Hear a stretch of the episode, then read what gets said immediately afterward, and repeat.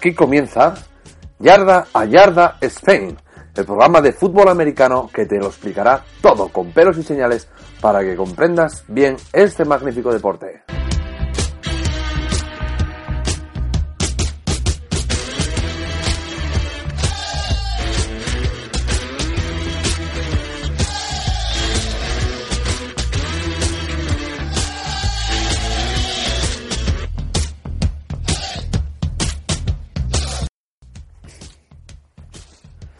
Hola amigos, bienvenidos a Yarda Yarda Spain, un programa sobre fútbol americano que trata de explicar el juego y los términos que se utilizan. Soy Fernando y en el programa de hoy trataremos de arrojar un poco de luz sobre el draft de la NFL. ¿Qué es? ¿Cómo funciona? ¿Cuáles son los términos más comunes que se utilizan? Y a ver, trataremos de que se entienda la mayor parte, ¿vale? Para que podáis disfrutar del draft que se celebra ahora, estos días, el próximo día 28 de abril. Si tienes alguna duda, pregunta o quieres hacer algún comentario, mm, puedes dirigirte a nosotros por correo electrónico yardayardaspain.gmail.com Puedes consultar nuestro blog yardayardaspain.blogspot.com Puedes seguirnos en las redes sociales, en Facebook, por ejemplo. Buscas Yarda Yarda Spain y ahí apareceremos. Tenemos el perfil tenemos página. Bueno, ah, hay maneras de, localizarnos. Bueno, vamos a empezar a hablar sobre el draft de la NFL. ¿Qué es el draft y por qué es tan importante? El draft de la NFL, que es una reunión para la selección de jugadores, es un evento anual en el que los equipos de la NFL seleccionan jugadores de fútbol americano universitario, de categoría universitaria, que se hayan declarado elegibles. ¿vale? Sirve como fuente más común de la liga de reclutamiento de jugadores. Es la manera que tienen los equipos de incorporar nuevos talentos. Eh, draft en inglés eh, tiene varios significados, ¿vale? Eh, uno de ellos es cerveza de grifo, draft beer. No me preguntéis por qué, por qué es esto. O borrador, ¿vale? También se puede traducir como llamada a filas o refuerzos. En este caso se trata de una selección de jugadores. Viene, lo que viene a ser el reclutamiento de los mejores jugadores universitarios. es, es una terminología un poco confusa porque si uno quiere hacer una traducción literal, pues no la va a obtener. Si bien puede ser ese llamamiento a filas, ¿vale? La importancia del draft reside en que la construcción de las plantillas de los equipos se realiza aquí, el tipo de contratos que se realizan, las normas laborales, los límites salariales y el sistema de funcionamiento no permiten realizar una plantilla a golpe de talonario, como ocurre en el fútbol europeo. La agencia libre, que es como se denominan a los jugadores sin contratos, ese periodo que hay al finalizar la temporada, que, lo que aquí podíamos fechar el 30 de junio, pues en, la, en, la, NFL viene a ser en enero, que es cuando los jugadores terminan su contrato, terminan la temporada termina su contrato, entonces están libres, son agentes libres para firmar con el equipo que quieran. ¿De acuerdo? Pues la agencia libre puede servir para rellenar los huecos que puedas tener en la plantilla. ¿eh? Puedes contratar uno, o cinco, o siete jugadores, ¿vale? En los puestos claves o puestos que necesites reforzar, un segundo un reserva, un segundo reserva, bueno. Pero siempre respetando los límites salariales no puedes fichar a 53 jugadores, es imposible. No puedes decir, pues los echo a todos y lo primero porque tienes que respetar los contratos, tienes que pagarles lo que les debes y tienes un, el límite que hablamos en el programa anterior. Por tanto, el grueso de las plantillas lo representan los jugadores salidos del draft. En circunstancias normales, cada año se añaden 7 nuevos jugadores. Y por eso es de vital importancia para los equipos seleccionar bien a estos jugadores y tener unas buenas posiciones en las distintas rondas y negociar bien son jugadores que salen del draft, que firman un contrato y que están un mínimo de 3, 4 años en tu plantilla. Que luego, pues ya veremos un poco más adelante cómo se gestiona todo esto, pero son es el grueso de la, de la plantilla, la has elegido tú en el draft, porque son jugadores que te interesan. Vamos a ver cómo funciona. El diseño básico del draft consiste en que a cada equipo se le da una posición de orden para la selección de jugadores. En orden inverso con respecto al de su clasificación el año anterior. Lo que significa que el último equipo se coloca el primero y el campeón de la Super Bowl se coloca el último. como, explicamos en el programa anterior, que explicamos un poquito el sistema de clasificación al final de la temporada. ¿Vale? Se realiza la clasificación de los 32 equipos en función de sus victorias y derrotas, se desempata por, por enfrentamiento directo, los enfrentamientos comunes, los divisionales, etcétera, y así. Eh, luego lo veremos también con un poco más de detalle. Por ejemplo, en el año 2016, el número 1 fue para los Tennessee Titans, el 2 para los Cleveland Browns, y los Denver Broncos, como campeones de la Super Bowl, eligen el último lugar. Este año es en el puesto 31, ya que los Patriots, que me parece que tendrían el pick número 3 o el número 4, o sea, miento, el número 29 o 30, se les quitó su selección de primera ronda por el caso de los balones o el deflagate de la temporada anterior. Desde esta posición el equipo puede seleccionar a un jugador o intercambiar su posición a otro equipo por otras posiciones en el draft, presente o futuro. Un jugador o por jugadores o por un jugador y dos selecciones del draft o por dinero. Bueno, la ronda se completa cuando cada equipo ha seleccionado ya ya sea un jugador o haber negociado su, su posición en el draft. Ciertos aspectos del draft, incluyendo el posicionamiento del equipo y el número de rondas, eh, han sufrido revisiones a lo largo de, este tiempo, lógicamente desde su creación en el año 1936. Pero la metodología fundamental se ha mantenido igual. Actualmente el draft se compone de siete rondas y la justificación inicial era para, para crear una herramienta que equiparase a todos los equipos. Lo veremos también un poco más adelante, al igual que lo hablamos la semana, la semana pasada. Es una herramienta que sirve para eh, e, igualar todos los equipos. Todos los equipos tienen la oportunidad de escoger entre los mejores jugadores, ¿vale? Es muy importante. Los jugadores seleccionados están obligados a firmar contrato con la franquicia que les selecciona. No son libres de firmar con quien quiera. Un jugador universitario que les, les coge los les cogen los Browns tiene obligación de firmar por los Browns. No puede firmar por los Giants ni por luego los Browns pueden hacer con él lo que quieran, pueden traspasarlo, pueden dejarlo en el banquillo o no firmarlo. Pero si los cogen y el, jugador no quiere jugar en los Browns, pues se va a fastidiar. No tiene más remedio que fichar por los Browns, ¿de acuerdo? Si no, se queda sin jugar. Muy bien, el aspecto formal, de una manera rápida, luego lo veremos más, más en profundidad. Eh, se procede de la, de la, siguiente manera. Durante la primera ronda, cada equipo tiene 10 minutos para anunciar su elección. ¿Vale? Antes de que finalice ese tiempo, ha de pasar un papel con, con el nombre del jugador elegido al comisionado de la NFL, el señor Godel, eh, que es el, quien es el comisionado en estos momentos, que anuncia oficialmente por el micrófono delante de todos los representantes de los equipos, de los jugadores y de, y de la prensa, quién es el jugador elegido. ¿Vale? Si se pasa su tiempo, el, eh, el equipo que viene detrás puede dar el nombre y adelantársele en el, en el draft. ¿vale? Luego lo vamos a ver un poco más de detalle. A esta situación se denomina on the clock, o estar en el reloj, estar en el tiempo. Eh, hay una cuenta atrás y tú en esa cuenta atrás tienes que tomar esa decisión. Obviamente el que está en el número uno tiene, tiene dos meses para elegir el, número uno. Eh, cuando llegas al draft, cuando se da inicio, se te pone un reloj de 10 minutos, se empieza la cuenta atrás y en esos 10 minutos tú puedes eh, hacer lo que quieras, dar, dar un nombre, negociar eh, ese puesto por, por otro o tal. Y así van pasando los 32 equipos. Cuando uno da el nombre, pues pasan 10 minutos para el segundo, y otros 10 minutos para el tercero, 10 minutos para el cuarto. Y así, ¿vale? El orden de selección para las rondas posteriores sigue el mismo orden que en la primera ronda, excepto los equipos eh, que tengan el mismo, el mismo registro, que están empatados, que van rotando. Esto luego lo vamos a explicar más detenidamente. Este orden, que viene dado por la clasificación de los, de los equipos, se suele alterar a lo largo de las semanas previas, o incluso la misma noche del draft. Quiero decir, al finalizar la liga, se hace la clasificación y se dan los, puestos para la selección en el draft, ¿vale? El 1, el 2, el 3 y el 4. Pero, a lo largo de ese periodo, pues, ¿qué se produce? Se produce, por ejemplo, la agencia libre. Eh, yo quiero fichar a este jugador o a este otro, otro jugador, y entonces voy fichando. Y a lo mejor hay un jugador que no está libre, pero lo quiero fichar, entonces negocio eh, te doy dos millones de dólares. No, no, no quiero dos millones de dólares. Quiero medio millón de dólares y tu primera ronda del draft. ¿Vale? Ah, pues sí, pues te la cambio. Pues sí, pues no. Pues entonces se pueden producir alteraciones en ese, en, ese orden establecido al terminar la liga.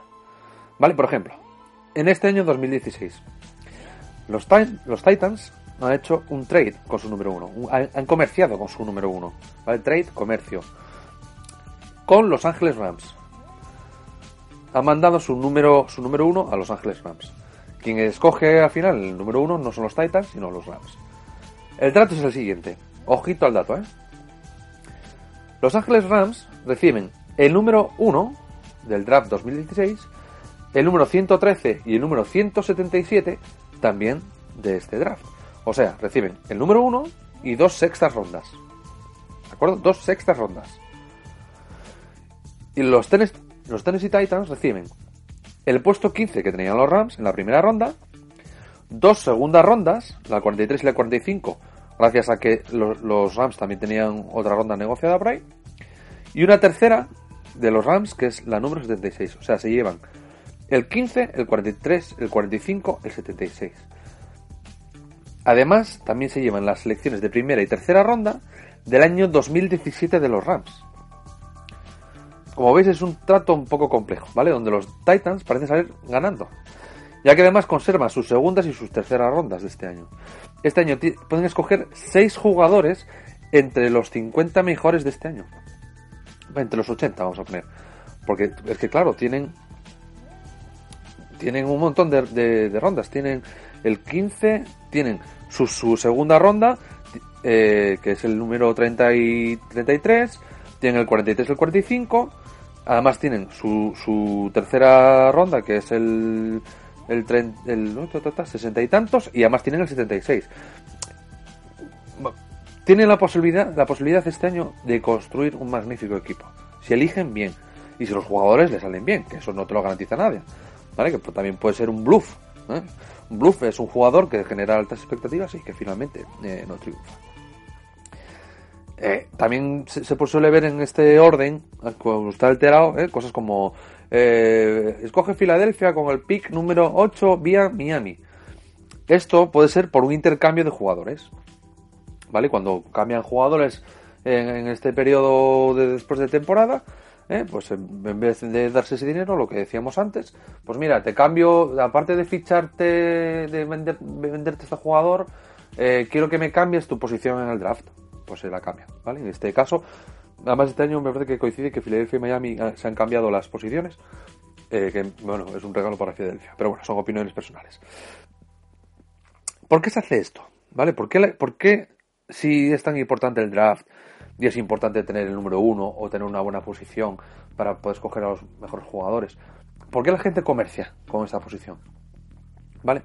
Básicamente por la necesidad de construir una buena plantilla o de seleccionar a un jugador o seleccionar a un jugador que tienes eh, eh, en muy alta estima, que lo tienes muy ojeado y que es realmente lo que quieres y que es lo que se te encaja. En el caso de los Rams eh, de este año, están recién trasladados a una nueva ciudad, se han mudado de San Luis, se han mudado a Los Ángeles y carecen de un quarterback de los denominados franquicia, ¿vale? Es, un tío capaz de liderar el equipo durante años y sobre el que construir una, plantilla ganadora. Claro, eh, con el cambio que han hecho, parece un poco difícil, puesto que han entregado muchas selecciones de este año y del año que viene.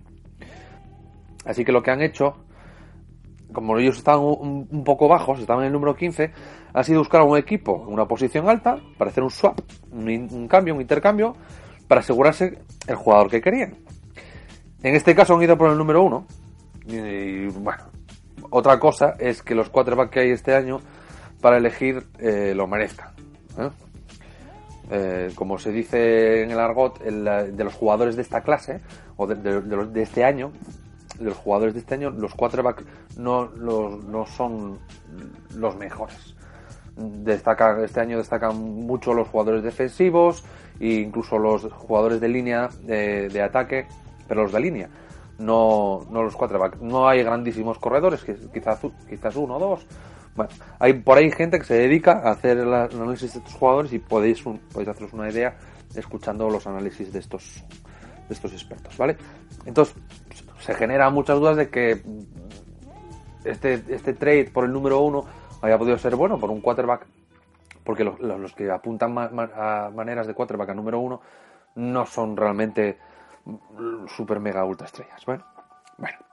Pero eso es harina de otro costal y ya, ya se verá un poco más adelante. A lo mejor nos sorprenden, yo estoy hablando antes de que se celebre el draft, y escogen cualquier otra cosa, ¿sabes? A lo mejor lo que querían era un center, que solamente hay un par de ellos muy buenos y necesitan uno bestial, brutal y, se tiran al número uno para escoger un center. No suele ser habitual, pero bueno, puede ser. Bueno, y en Tennessee, pues es al revés. El año pasado les fue muy mal a lo largo de la temporada, o regular, pero tienen un quarterback que les sirve para construir, ¿vale? Porque está seleccionado en el draft anterior, en, me parece que, era top 3, eh, Marcus Mariota, ¿vale? Y su número uno les era más útil haciendo un buen negocio, como han hecho, que realmente quedándose ellos con el número uno y escogiendo un jugador.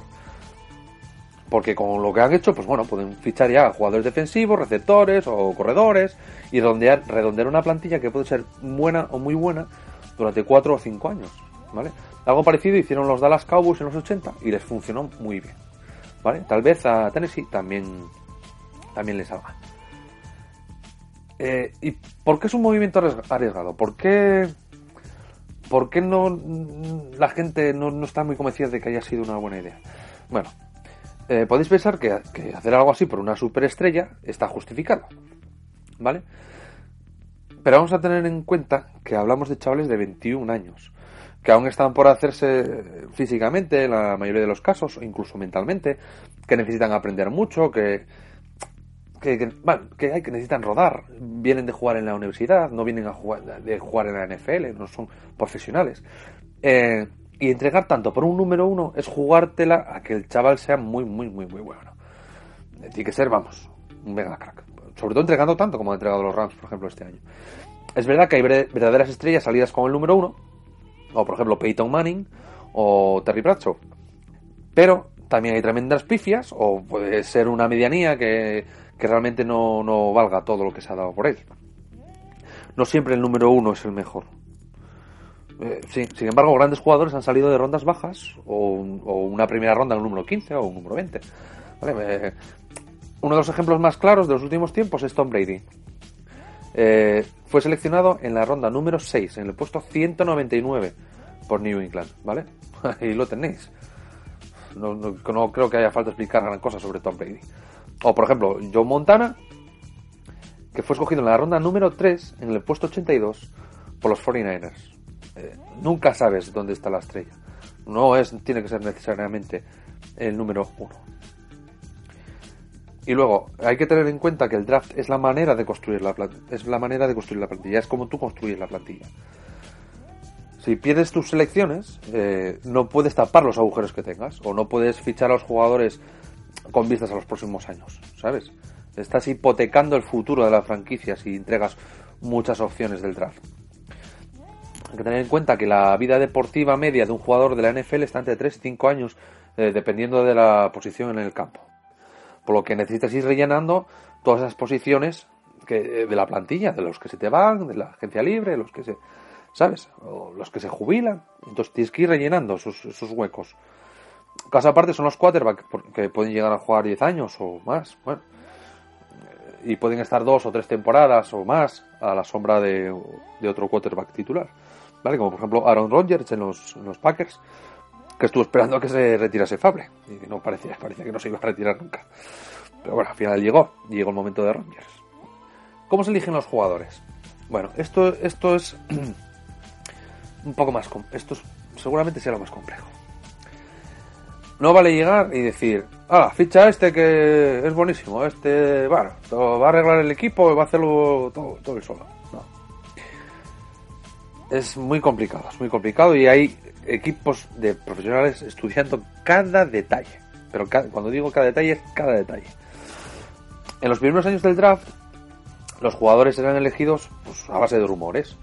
Eh, por lo que salía en la prensa o por, por, un periodista que decía, bueno, pues el otro día estuve viendo el equipo de no sé qué y tiene un chaval ahí que corre, por popularidad o por... O, bueno, pues una... a lo mejor había unas imágenes de un jugador haciendo una, una captura espectacular. Ah, mira qué bueno es, que bien coge el balón. Pero estás viendo una, ¿vale? Estamos hablando de, los años 30, que ahí, bueno, pues, no es como ahora que hay, que hay de todo. En los 40, algunas franquicias empezaron a utilizar ojeadores a tiempo completo, porque vieron que, claro, con eso de los rumores no sabías a quién estabas fichando, ni cómo venía, ni nada. El éxito de sus primeros ojeadores, eh, construyendo las plantillas, obligó a los demás a, contratar ojeadores. Hoy en día ya es un poco más sencillo. Tenemos estadísticas, tenemos vídeos de los jugadores, eh, tenemos retransmisiones de los partidos. Eh, entonces es un poco más fácil observar a todos estos jugadores. Pero claro, estamos hablando de miles de jugadores repartidos en cientos de equipos en tres divisiones de la NCAA diferentes, o sea, la división 1, la 2 y la 3, que a su vez tienen distintas conferencias y divisiones y subdivisiones, que existe la SEC, que si la Big Ten, la Big 12, la no sé qué, bueno, una locura. Y hay que elegir a 250. Y tienen que ser los mejores y estar muy preparados. Entonces, para ello hay dos herramientas eh, muy útiles que utilizan los equipos, ¿vale? Que son la Combine y los Pro Days. Vamos a intentar eh, explicar un poco todo esto. La NFL Scouting Combine, o la Combine como se la conoce aquí, es una evaluación de, que dura seis días de las habilidades de los jugadores que se hace todos los años a finales de febrero o a principios de marzo en el estadio Lucas Oil en Indianapolis, Indiana. Los jugadores universitarios ¿eh? realizan pruebas físicas y mentales frente a entrenadores de la NFL, directores generales y ojeadores. Con el aumento del interés en el draft de la NFL, eh, la Combine ha crecido en alcance y en significado. Podéis poner, eh, buscar en YouTube, ponéis Combine y te va a salir, un montón de vídeos y vais a ver en qué consisten las pruebas. Son distintas para cada posición del campo. ¿De acuerdo? Es la herramienta principal con la que los directores generales eh, evalúan las, las perspectivas futuras eh, de los jugadores en un, con un proceso normalizado, estandarizado. Eh, pues saltas un metro y medio, saltas dos metros, saltas, corres 40 eh, yardas en 4,5 segundos, en 5 segundos, en tal, para tener unos baremos, ¿no? Pues este waterback es más rápido que este, este salta más, este tiene más fuerza. Bueno, para tener unas, algo que sea medible, medible, algo que sea palpable. Bueno, y además ahora hay prensa y todo, se, salen las noticias ahí en Estados Unidos. Bueno, es, bueno los, los, jugadores solo asisten por invitación. La implicación, la participación o no, porque hay jugadores que deciden no ir, y la actitud durante estas pruebas pueden afectar a la, afectar a la percepción de los ojeadores, pueden afectar a la posición en el draft, pueden afectar a la oferta económica que te hagan, y bueno, en definitiva, la Combine puede afectar a toda su carrera. Hay jugadores que deciden no ir a la Combine, tienen unas estadísticas espectaculares y tienen no tienen todo a su favor para ser número uno, pero no van a la Combine. ¿Por qué? Pues o porque están lesionados, o porque tienen una cardiopatía, o porque como allí se les hacen análisis de drogas, pues resulta que en el periodo de vacaciones se pegaron una fiesta y como van a dar positivo, pues no. Y entonces eso ya no les da el número uno. Ya dicen, uff, es que está algo oculta, es que algo tienes, que no. Y entonces ya no se fían, ya no se va a ir al número uno, se va a quedar en el número, va bajando puestos. ¿Vale? Que pasa lo, ocurre lo mismo si te pillan un control antidrogas y, y, lo tienes, pues pum, bajas. Igual que hay, hay jugadores a los que le echan, pues los jugadores universitarios bajan en el draft. En los últimos tiempos se ha popularizado el término guerrero del entrenamiento eh, o maravilla de entrenamiento. Esto se, utiliza para describir a un atleta que, basado en estas cosas que medimos, en el salto, la fuerza y tal, eh, se revela superiores en el tamaño, la velocidad o, la manera de lanzar del quarterback o de recibir, bueno. Y esto ayuda a subir puestos en el draft a pesar de que haya podido tener una carrera media o unas estadísticas un poco más bajas en la universidad. Bueno, es un tema un pelín complejo el tema de, las Combine, pero es interesante. Por si queréis ampliar, puedes buscarlo por internet. La otra herramienta que utilizan es el Pro Day. El Pro Day es un día que eh, organizan las universidades eh, para los profesionales, se llama Pro Day, Professional Day. La NCA permite ese día a los, a los representantes de la NFL visitar las escuelas y observar a los jugadores que van a participar en, la Combine. En teoría, en teoría, entrecomillado, muy entrecomillado, fuera de este día no se les permite contactar. No se les permite eh, ofrecerles contratos ni, ni, nada. ¿De acuerdo? En teoría, muchas comillas. Algunas universidades más pequeñas o jugadores que hayan destacado en universidades pequeñas o en ligas menores eh, se suelen acercar a, a, las universidades más grandes, ¿vale? Para, no puedes ir a todas, todas las universidades, pero por Notre Dame, pues irán los de Notre Dame y los de la zona de alrededor. ¿Vale? Dos o tres universidades. En, ejemplo, Miami hay, solo en la ciudad de Miami me seis universidades. Eh, las más conocidas son, son la, la U, Universidad de Miami, y la FIU, que es la Florida International University. Pero hay más. Incluso hay, hay campus de la de Florida State y que pues, pues se juntan y van todos a la, a la, FIU que tiene unas instalaciones ahí magníficas y hacen ahí el Pro Day y mira que bien eso lo estamos hablando de Miami luego más arriba pues en Jacksonville por ejemplo pues hay más en esencia para que lo entendamos todos eh, es una especie de feria de empleo para los futuros jugadores de la NFL se lleva a cabo bajo la creencia de que los jugadores se sienten mucho más cómodos en su propio campus, en su casa, ¿eh? un ambiente mm, que les ayude a ser más naturales, a... porque la combine se sienten más presionados, es, un, es algo externo, tienen que ir a, a, viajar, estar rodeado de otros chavales que no conocen, hacer las pruebas y tal. Bueno, entonces en el Pro Day se supone que están en su entorno y que están mucho más, más cómodos y les ayuda hacer unas mejores actuaciones. De hecho, estos días se suelen utilizar para hacer entrevistas personales muchas veces, ¿vale? De psicológicos y esas cosas. Los equipos de universidad que, quedan primeros o que tienen más potencia, que ganan más partidos y tal, generan mucho mayor interés por parte de los ojeadores y de los entrenadores en los Pro Days. Tienen mucha mayor afluencia de gente. No es lo mismo jugar en Ole Miss o en Notre Dame que en la Facultad de Peritos Cartoneros de Huelva todos mis respetos a los peritos, a los cartoneros y a los de Huelva. Bueno, con los datos obtenidos entre el Pro y el Combine, ¿eh? las estadísticas, los vídeos y todo lo que se puede obtener de los chavales, la ficha policial, con quién vive, a quién reza, si come bien, si come mal, si come regular, todo. Y cuando digo todo, es todo. Con quién se acuesta, con quién no se acuesta, cuándo sale, qué gasolina le pone al coche, todo, todo. Bueno, pues se realiza una ficha y si le otorgan unas puntuaciones, que es el grade, para su, a su vez elaborar un ranking. Hay un listado por cada posición en el campo y hay un, listado general. A estos datos se les denomina prospect. Vale, muchos dirán prospecto, ¿vale? O, eh, se refiere realmente a la perspectiva que se tiene de cada jugador, incluyendo la, potencialidad futura, ¿eh? hasta dónde puede llegar el jugador. De estos datos se suele extraer eh, si está preparado para jugar, si está hecho, si necesita rodaje, eh, si tiene margen de mejora y bueno, ese tipo de cosas. Para eso están los analistas y la gente que son auténticos gurús del asunto.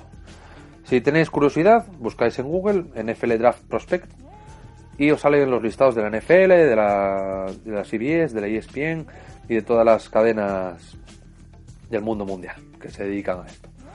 Ahí, podréis ver también los mock drafts o drafts simulados. Son ejercicios de predicción que realizan los expertos, los analistas y los periodistas eh, de todos los medios dedicados a, la NFL.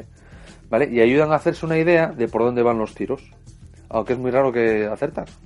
Es rarísimo. Ya que, por ejemplo, un periodista puede pensar que, que determinado equipo necesita un refuerzo para la línea de secundaria y el general manager elige a un receptor. O cambia la posición por la de otro equipo porque quiere un jugador en concreto. O bueno, pueden pasar muchas cosas. Es muy difícil acertar. Estamos hablando de 250 posiciones. ¿Vale? Pero bueno, es un ejercicio divertido que rellena muchas horas de radio y de televisión. Y que la verdad es que es divertido para hacer con los amigos, unas cervecitas. Y bueno, imaginándote que tu equipo elige a la mega estrella ideal. Es eh, ah, son un poco de ciencia ficción, pero es muy divertido hacerlo. Y ahora, un poco de historia.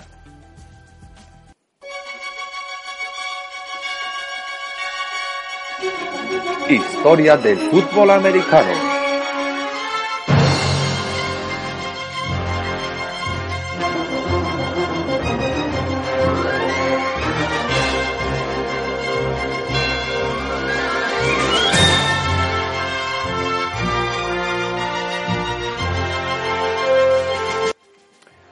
Finales de 1934, Art Rooney, dueño de los acereros de Pittsburgh o de los Pittsburgh Steelers, dio el derecho de uso de dos de sus jugadores a los New York Giants, porque los Steelers no tenían ninguna posibilidad de participar en la, en la postemporada, no, no se habían clasificado para los playoffs.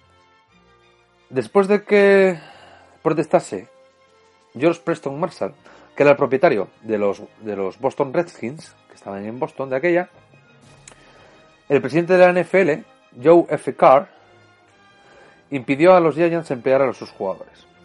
En una reunión en la liga en diciembre de 1934, la NFL introdujo una regla de exención para evitar este tipo de transacciones. Ahí mismo declararon que cualquier jugador liberado por un equipo durante la temporada podría ser reclamado por otros equipos. El orden de selección para reclamar el jugador podría estar en orden inverso a la clasificación de los equipos en el momento.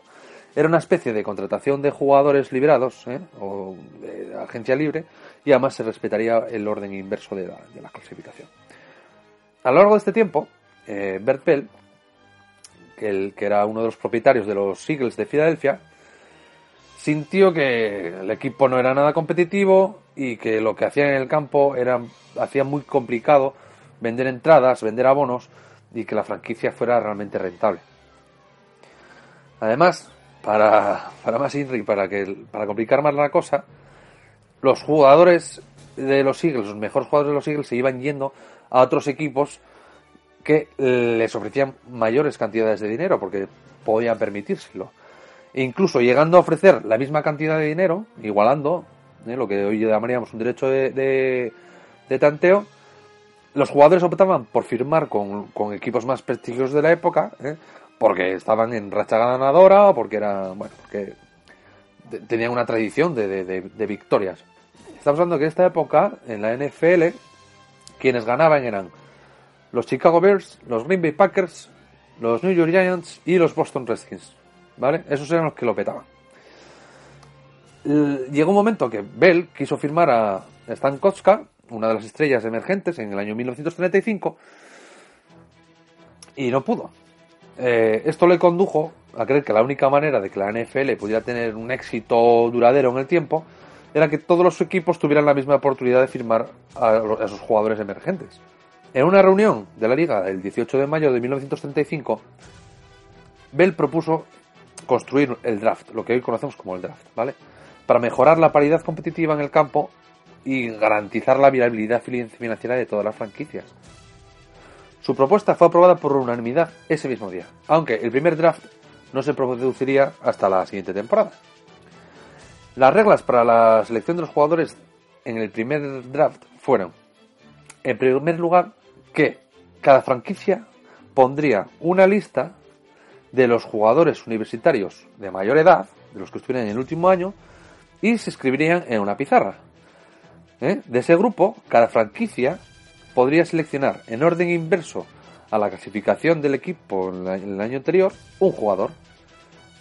Con esta selección, la franquicia tenía el derecho unilateral de negociar el contrato con ese jugador, o la capacidad de negociar ese jugador a otro equipo por, cambiarlo, cambiándolo por un, otro jugador o por otros jugadores. Si por cualquier razón la franquicia no tuviera éxito en la negociación de un contrato con el jugador, el presidente de la NFL podría intentar arbitrar un acuerdo entre el jugador y la franquicia. Si el presidente no resolvía el conflicto, entonces el jugador se colocaba en la lista de reserva de la franquicia y no estaría disponible para jugar en ningún otro equipo. En la temporada de 1935, los Eagles terminaron en el último lugar con 2-9, asegurándose a sí mismos la primera selección del draft. Esto se produjo en el año 1936. El primer draft comenzó en el Hotel Ritz-Carlton, eh, Filadelfia, el 8 de febrero de 1936. 90 nombres fueron escritos en una pizarra en la sala de reuniones entre, entre los cuales los equipos elegirían. Como ningún equipo tenía un departamento de exploración, La lista fue creada a partir de fuentes de medios de comunicación, eh, sea impresos, visitas a colegios, visitas de los ejecutivos a los equipos o por recomendaciones. Eh, ficha fulanito que corre mucho, pero no lo habías visto nunca correr. El draft tendría una duración de nueve rondas y no tendría cobertura de los medios, eh, que ya era algo novedoso. El primer jugador seleccionado fue Jay Banger. Jay Banger. Eh, Bell, el propietario de los Seagulls, no tuvo éxito al negociar con el contrato con este jugador, así que lo transfirió a los Bears. El dueño de los Bears tampoco pudo firmar a Banger. Y es que este jugador no quería jugar en la NFL. Y aquello no era inusual, ya que solo 24 de los 81 jugadores que se seleccionaron en ese draft jugarían en, la NFL. El dueño de los, de los Giants, Tim Maran, redujo el salario de, estos jugadores, de los que pudo elegir, de, de 6.000 dólares que cobraban a 3.200 dólares. ¿Por qué? Porque Mara se dio cuenta de que el draft podría alterar la estructura salarial de la NFL. En general, la exclusividad de las franquicias para negociar los, los contratos con cada jugador produciría un efecto inmediato de descenso de, las, de los salarios. Porque ya no tendrían que competir unas franquicias con otras para contratar a un mismo jugador. No tienes que darle una mejor oferta. ¿De acuerdo? Sino que ya tiene que obligación de negociar contigo. Ya no puedes, no tienes por qué darle un millón de dólares. Le, das, si puedes, le das lo menos posible. Lo que te acepte, con eso te quedas. En consecuencia, los críticos de la época tomaron aquello como una medida antilaboral, ¿vale? Que perjudica a los trabajadores. Pero creo que se equivocado. Bueno, esto ha sido un poco faragoso porque la historia a veces es un poco dura de tragar. Pero bueno, ahora vamos a explicar eh, cómo funciona el draft un poco más en, profundidad y con un poco más eh, de detalle. Los jugadores que han estado fuera del instituto, del instituto, del high school, durante al menos tres años, son los jugadores seleccionables para el, draft. Eh, las normas no establecen que un jugador tenga que asistir a la universidad, pero prácticamente todos los jugadores lo hacen y acaban jugando en la, en la universidad, todos los que van al draft de la NFL, así, así lo hacen. Pero han de pasar tres años, ¿de acuerdo? No puedes escoger a un chico del high school, tiene, tiene que tener la, edad necesaria. Eh, durante su periodo, periodo universitario pasan por tres estados. El freshman, que es estudiante de primer año, sophomore, que es estudiante de segundo año, y luego el red shirt o camisa roja, que es eh, de, de tercer año y tal. Y una vez que finalizan ese tercer año es, lo que les permite al año siguiente eh, ser elegidos en el, draft. Incluso aunque solo entrene y no juegue ni un solo partido. Bueno, es un tema para profundizar pero yo no, no, soy un experto en esto, sé que tiene que pasar un periodo, que hay tres estadías dentro de la, de la, universidad y que, y que no puedes escoger a un chico de 18 años, ¿de acuerdo? Tiene que ser eh, haber pasado un tiempo determinado.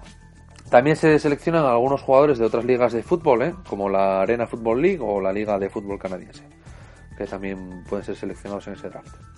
Reglas para determinar eh, el orden del draft. El orden de selección se basa en el registro de victorias y derrotas de cada equipo en la temporada anterior y si el equipo llegó o no a los playoffs.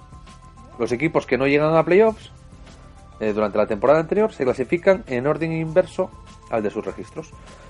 Por lo tanto, el equipo con menor cantidad de victorias recibe la primera selección.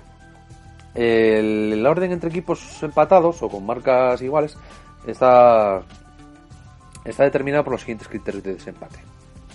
Primero se mira el registro de victorias y derrotas combinada para todos los 16 oponentes del, del, de la conferencia en la temporada anterior. Eh, los empates cuentan como media victoria y media pérdida. ¿De acuerdo? El equipo con el porcentaje más bajo, entre victorias y derrotas dentro de, la, dentro de, cada conferencia, eh, recibe, recibe el pick superior, El que, el, que tenga, el que tenga el menor número de victorias. Otros criterios que se utilizan para el desempate son el desempate dentro de la, de la división, si los dos equipos están dentro de la misma división, se miran los resultados con los, con los, con los otros equipos de la división. En la conferencia, si están en la misma conferencia, Y si al final de tantas historias y tantas vueltas al final no se ponen de acuerdo, ¿qué hacen? Lanzan una moneda al aire. Caro cruz. ¿De acuerdo? Este sorteo además se suele hacer, de Caro Cruz se, hace, se suele hacer en, el, en la Combine. Una vez que se hace todo este batiburrillo de las victorias y de los y de las clasificaciones, el draft queda de la siguiente manera. Los, los equipos no clasificados para el playoff tienen del 1 al 20. Se les clasifica del 1 al 20. Los que quedan eliminados en la ronda de wild card tienen del 21 al 24. Los que quedan eliminados en la ronda divisional, divisional tienen del 25 al 28. Los subcampeones de cada conferencia se quedan con el 29 y con el 30. El finalista de la Super Bowl se queda con el 31 y el campeón de la Super Bowl se queda con la 32. Para saber un poco qué es todo esto de la wildcard, la ronda divisional, la ronda de conferencia, os remito al, primer capítulo en el que explico el sistema de competición de la NFL. Una vez que la resolución de la primera ronda se determina, tal como hemos visto ahora, que se establece ese orden, el orden de selección es el mismo para todas las rondas posteriores, con la excepción de los, de los equipos con registros similares o los que hayan estado empatados. ¿De acuerdo? Que estén dentro del mismo nivel. Estos equipos van cambiando, van rotando su posición en las siguientes rondas. Vamos a poner un ejemplo. En el draft del año 2014, los Jacksonville Jaguars, los Cleveland Browns, los Oakland Raiders y los Atlanta Falcons y Tampa Bay Buccaneers, estamos hablando de cinco equipos, terminaron todos 4-12. Y seleccionaron en este orden que os he dicho en la primera ronda, en base a los criterios de empate y desempate que hemos explicado antes. En la segunda ronda, los Jacksonville Jaguars bajaron a la última posición de este grupo y la selección quedó Cleveland, Oakland, Atlanta, Tampa Bay y Jacksonville. A la siguiente ronda, Cleveland baja y así todas las veces hasta, la, hasta la última ronda. Cada vez que hay un cambio de ronda, van rotando los equipos. Una excepción a esta estrategia de ordenación se produce cuando hay eh, nuevos equipos de expansión. ¿eh? Cuando la liga aprueba a nuevas franquicias. No es habitual y parece ser que próximamente no va a haber nuevas, nuevas franquicias. De momento, de momento nunca se sabe. Pero bueno, pongamos que en caso de que hay un equipo ¿no? que, se, la, se la admite, entonces se le concede automáticamente la primera selección del draft. Automáticamente. Si fuesen dos o más equipos, pues si fuesen dos o más equipos, se lanza una moneda al aire si son dos. Si son tres, se realiza un sorteo.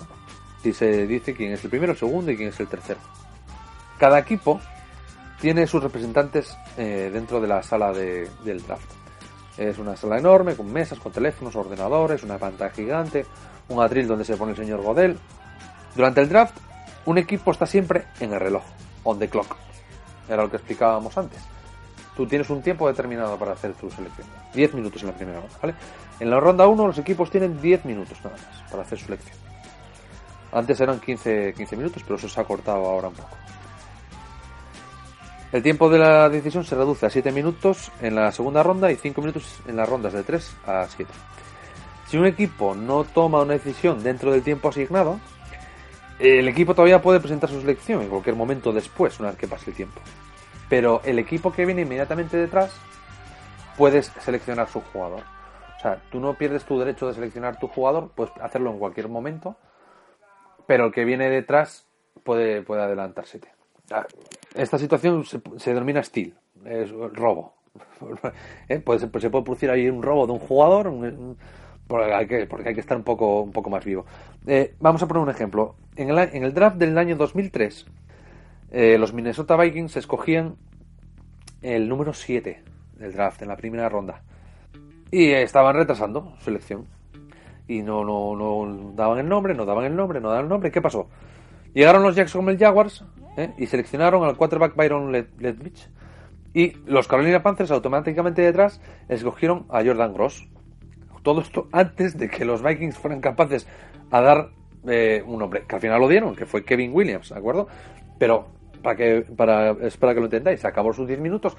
En el momento en que terminan los 10 minutos, eh, los Jaguars presentaron un nombre y cuando los Jaguars presentaron un nombre, los Panthers presentaron otro.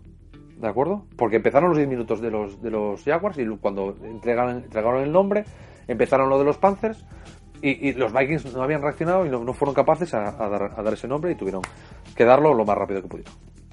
Esto también ocurrió en el 2011. E, este, este caso es un poco más complejo. ¿Por qué? Porque los Baltimore Ravens estaban negociando cambiar su selección con, los Chicago Bears. O sea, yo te cambio esto, no sé qué, tal. Y en esas discusiones, eh, pues no se dieron cuenta y el reloj acabó.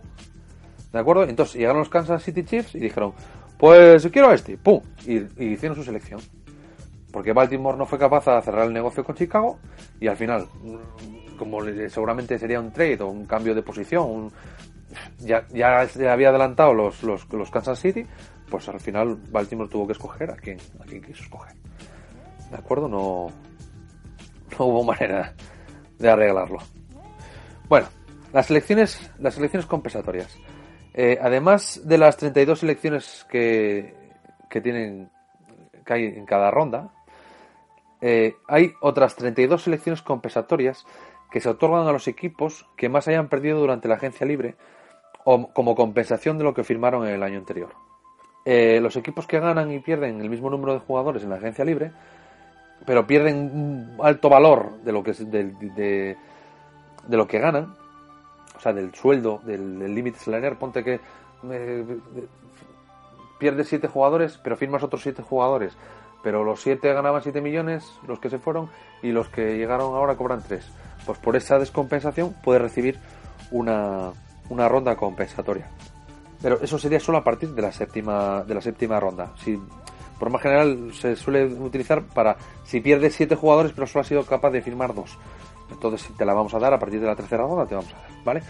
Las elecciones compensatorias se otorgan cada año en la reunión anual de la NFL que se celebra a finales de marzo. O sea, ya se sabe, se otorgan, se dan pues eh, dos para ti y una para ti porque tú perdiste mucho, tú perdiste poco. Estas selecciones compensatorias no pueden ser objetos de comercio, no se pueden cambiar aunque creo que quieren cambiarlo para el año 2017. Eh, la colocación de estas elecciones se determina mediante una fórmula patentada eh, que está basada en el salario del jugador, el tiempo de juego real, eh, los honores de postemporada con su nuevo equipo, si, son si, si va a un equipo campeón, a un equipo perdedor, si se va a no sé qué, el récord de yardas y todo. y el salario que ha firmado en su nuevo equipo, ¿vale? Como factor principal. Eh, utilizan todas estas de datos, pero nadie sabe realmente cuál es, ¿vale? Por ejemplo, si un equipo perdió un linebacker que firmó por 2,5 millones en la agencia libre, podría obtener una selección compensatoria en sexta ronda. Mientras que un equipo que haya perdido un receptor abierto que firmó por 5 millones, eh, podría recibir una cuarta ronda. Eh, la NFL nunca ha dicho cómo hace esto.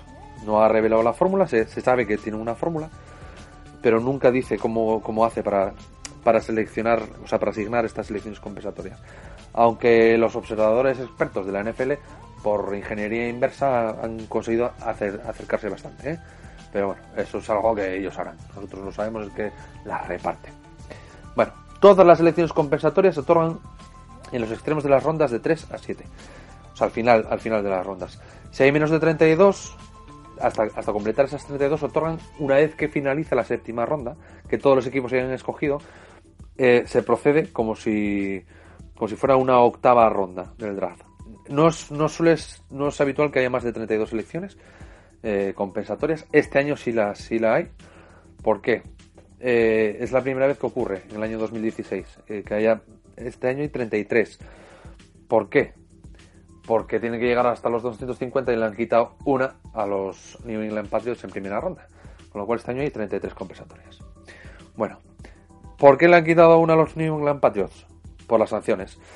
El comisionado tiene la capacidad de retirar las elecciones de un equipo para el draft.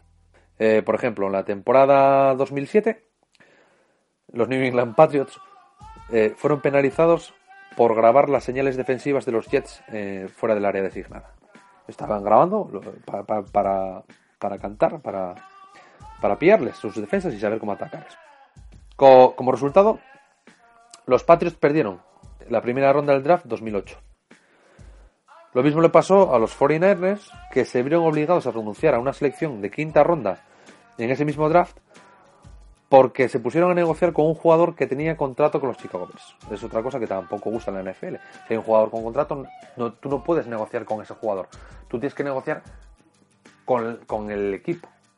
Los jugadores no deciden dónde van, deciden los equipos. ¿De acuerdo? El que tiene los derechos es el equipo. Y se vieron obligados los 49ers ¿eh? pues a cambiar, eh, compensar a los Chicago Bears por ese error con la tercera ronda.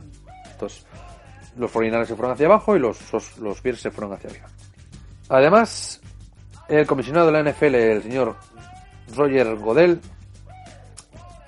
también penalizó a los, a los New Orleans Saints eh, mediante la eliminación de sus dos selecciones de segunda ronda en el año 2012 y 2013 por un escándalo que tuvieron de recompensas, ¿de acuerdo? Y también ocurre en este año, en el 2016, como hemos dicho, porque a los Patriots le quitan la, primera ronda del draft de este año por el caso del Deflagate, con los valores famosos. Bueno, se nos quedan en el tintero muchísimas cosas, porque el draft da para mucho más de lo que, de lo que hemos hablado, eh, como el tema de salarios, de las metodologías de selección, bueno, muchas cosas, ¿vale? Eh, solo señalar que existe un draft complementario en el que pueden acudir jugadores que ya hayan pasado su periodo de elegibilidad universitaria o que jueguen en otras ligas que no, que no están observadas por la NFL para, como elegibles para el draft o que por cualquier motivo no, no hayan querido jugar en la universidad. Bueno, son casos extraños, pero bueno, existen. Yo no tengo mucha información al respecto, pero hay jugadores que pueden acceder a la, a la NFL en ese draft complementario. Os recomiendo una película sobre el draft. Eh, no es gran cosa, pero es entretenida de ver y explica de una manera muy visual eh, una parte de lo que aquí estamos hablando, ¿vale? Eh, se llama Draft Day. Está protagonizada por Kevin Costner y trata sobre las últimas horas del draft y de lo que un general manager de un equipo hace o deshace para posicionarse a lo largo de ese día. ¿De acuerdo? Como cambia o descambia o bueno, como se pasa. No está basada en hechos reales, pero es interesante. Os la recomiendo. Eh, por hoy yo creo que es suficiente. Me despido de vosotros hasta la próxima semana, en la que trataremos de explicar qué es un drive o una secuencia de ataque y qué es lo que pasa desde que empieza un partido hasta, hasta que termina. O explicaremos básicamente eh, lo que pasa durante un drive ofensivo. Podéis poneros en contacto o enviar vuestras dudas sobre este tema o cualquier otro que os ocurra en yarda yarda spain gmail.com en el blog yarda yarda o por Facebook nos buscáis yarda yarda spain y ahí tendréis la página, el perfil personal, lo que sea. Muchas gracias por la atención. Hasta luego.